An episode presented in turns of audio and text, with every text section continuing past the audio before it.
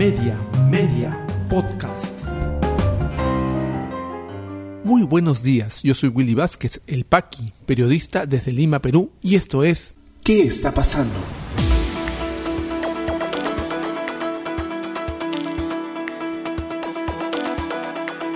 Estas son las noticias que debes conocer hoy jueves 10 de febrero de 2022. Permanencia de ministro de Salud es inviable. A denuncias se suma pedido del Colegio Médico para que renuncie al cargo. Procuraduría DOC para el caso Lavallato suscribe acuerdos de colaboración eficaz con ex directivos de Graña y Montero. A seis meses de instalado en la producción legislativa del Congreso de la República priman las leyes declarativas. Vamos al desarrollo de las principales noticias aquí en ¿Qué está pasando? Al parecer, si algo le queda de percepción política, vamos a decir, de oportunidad, de análisis de la situación al presidente Castillo, cosa que dudamos realmente, eh, pues sacará del cargo al ministro de Salud, el señor Hernán Condori, homónimo de nuestro amigo Hernán Condori Cachuca, líder de los Mojarras, por cierto, lamentablemente en realidad, porque a las múltiples denuncias, pronunciamientos de, por ejemplo, la Facultad de Medicina de San Fernando, se suman también el pedido expreso de la comunidad médica peruana. El Colegio Médico del Perú ha pedido su renuncia inmediata. No puede continuar un minuto más frente al cargo más importante del país frente a una emergencia sanitaria porque, ojo, aún no salimos de la pandemia.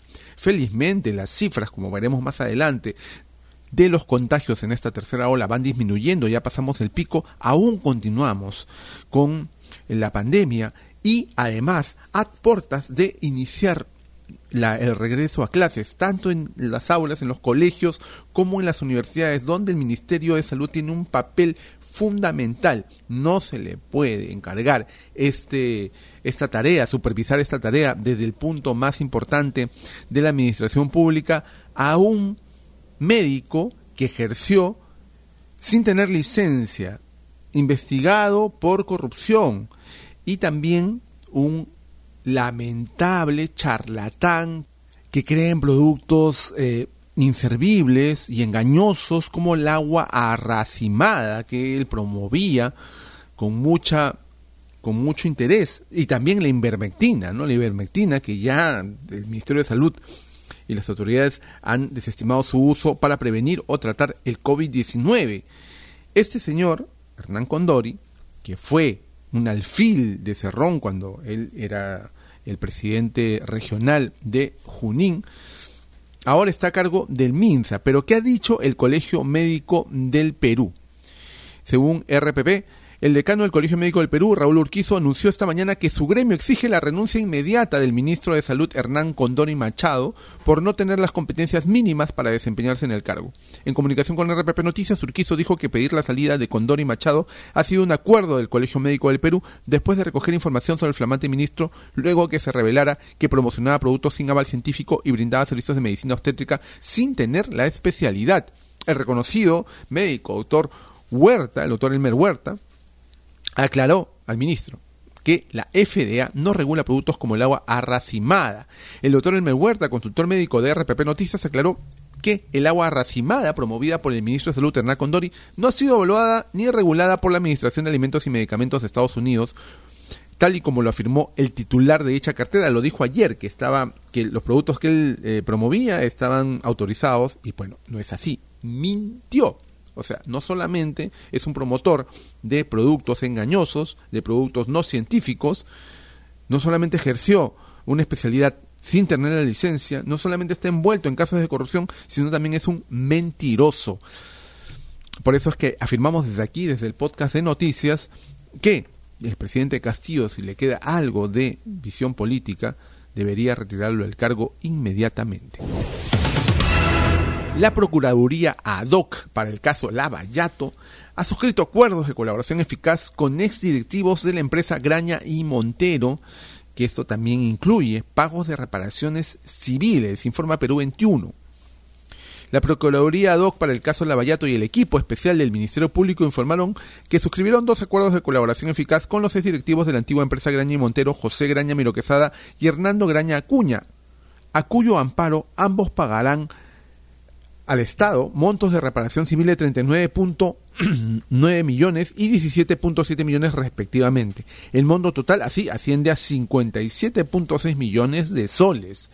De acuerdo a una nota de prensa, tanto Graña Miroquesada como Graña Cuña han reconocido graves delitos de corrupción y se comprometen a colaborar con la justicia peruana entregando valiosa información, documentos y testimonios respecto a seis carpetas fiscales, el caso La Club de la Construcción y los procesos vinculados a los proyectos de gasoducto surperuano Irsa Norte, Vía Expresa Sur, Línea 1 del Metro de Lima e Irsa Sur tramos 2 y 3. Según las cláusulas estipuladas en los citados acuerdos, la cancelación total de los pagos de reparación civil se realizará entre los 60 y 120 días después de que sean aprobados judicialmente. Los acuerdos fueron presentados al Poder Judicial el pasado 27 de enero enero. Estos convenios permitirán la entrega de información clave para que las investigaciones en seis procesos penales lleguen a juicio, donde esperamos que el resto de investigados reciban todo el peso de la ley y sean condenados, señaló la procuradora ad hoc para el caso Lavallato Silvana Carrión. Asimismo, señaló que las reparaciones civiles impuestas en este caso son las más altas de la historia del país, que serán pagadas por personas naturales en lo que se refiere a casos de corrupción ejemplar lo que están pasando ya la Procuraduría ad del caso Lavallato, junto con el equipo especial, teniendo este tipo de colaboraciones y sobre todo pagos de reparación civil al Estado por todo el daño que la corrupción le ha ocasionado. Siguen avanzando los juicios, siguen avanzando los procesos y toda la ciudadanía espera tener muchos más resultados. El día de hoy el diario El Comercio publica un informe muy interesante acerca también de un poder del Estado que no debemos dejar de lado. Todas nuestras críticas están enfocadas en el Ejecutivo y está bien, pero ¿qué pasa en el Legislativo? Más allá de sus cabezas más visibles y sus deslices como las de Maricarmen Alba, ¿cómo va la producción legislativa? ¿Qué tanto ha aportado en su trabajo el Congreso? Porque su trabajo es producir leyes, dar leyes en beneficio de la población informa el diario El Comercio.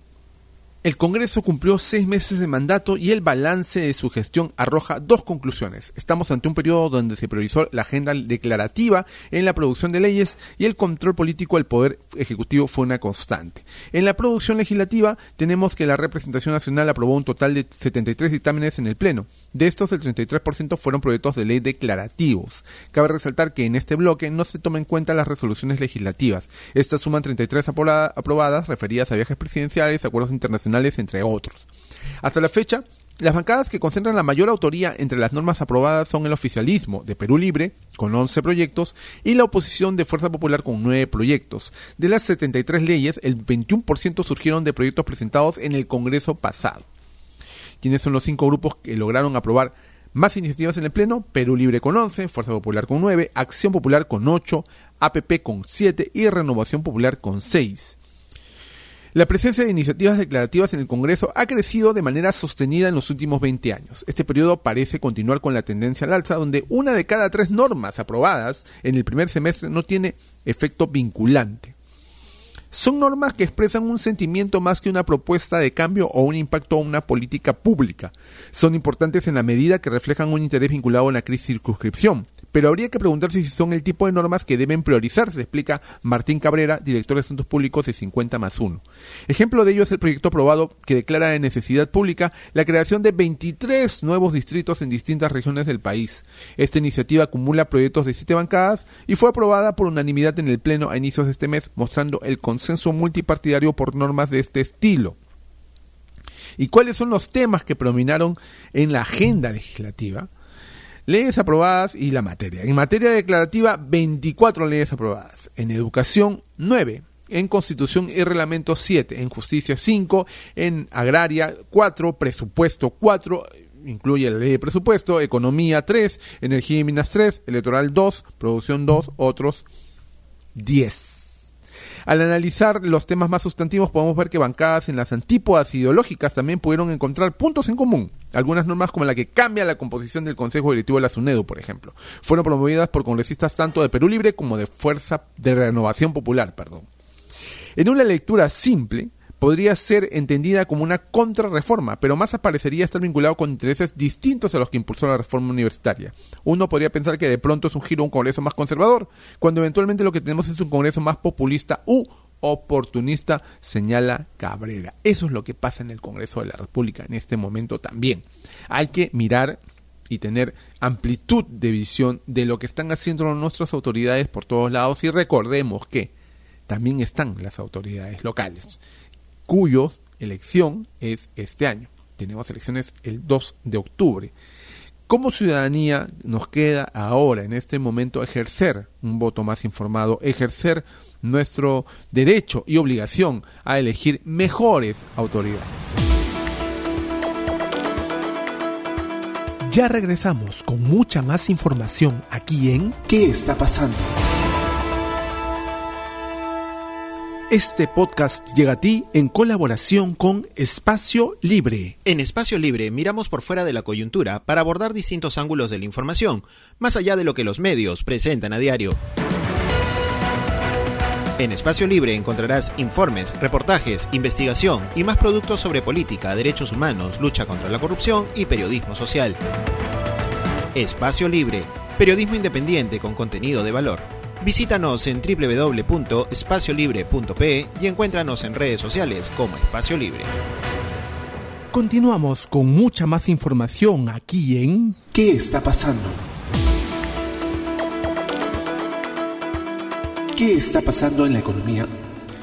Gobierno observará autógrafa del Congreso que autoriza devolución de aportes al FONAVI. Ministro de Economía Oscar Graham dijo que la decisión se debe a que la norma es inviable en términos fiscales.